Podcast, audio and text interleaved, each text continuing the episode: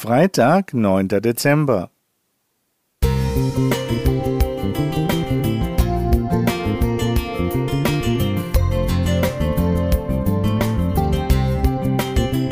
Ein kleiner Lichtblick für den Tag.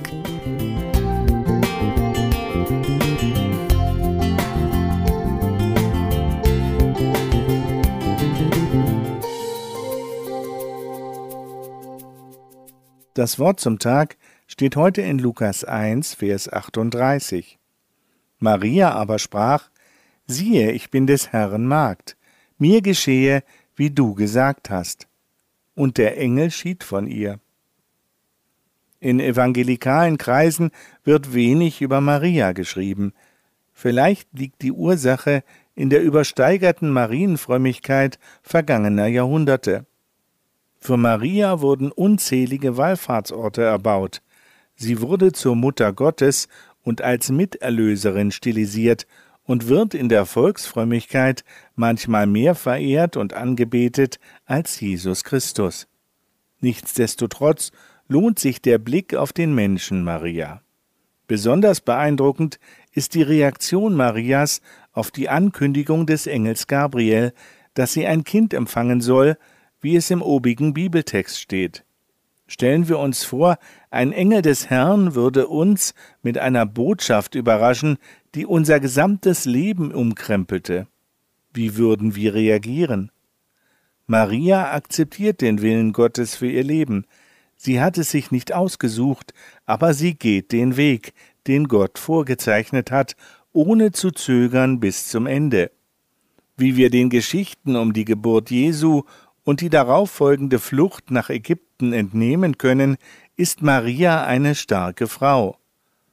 Wahrscheinlich wird sie früh Witwe. Nach den Berichten der Evangelisten finden wir sie immer wieder in der Nähe Jesu, wenn dieser öffentlich auftritt. Als Jesus am Kreuz stirbt, ist Maria eine der wenigen Vertrauten, die bei ihm sind. Jesus gibt seinem Jünger Johannes den Auftrag, sich an seiner Stelle um seine Mutter zu kümmern. Der Legende nach verbringt Maria ihre letzten Lebensjahre in Ephesus, wo auch Johannes stirbt. So wichtig Maria im Heilsplan Gottes auch war, so wenig wird sie hervorgehoben. Demütig bezeichnet sie sich selbst als des Herrn Magd. Typisch dafür ist ihre Erwähnung bei der Hochzeit von Kana, wo sie die Diener auffordert, in Johannes 2, Vers 5, was er euch sagt, das tut, und damit Jesus groß macht. Wir können mindestens zwei Dinge von Maria lernen. Zum einen, was es heißt, die Bitte des Vaterunsers aus Matthäus 6, Vers 10, Dein Wille geschehe, auch in unserem Leben umzusetzen. Zum anderen lehrt uns ihre Geschichte, Wer ein Leben lang in Jesu Nähe bleibt, der darf wissen, dass sich Jesus auch liebevoll um ihn kümmert und für ihn sorgt.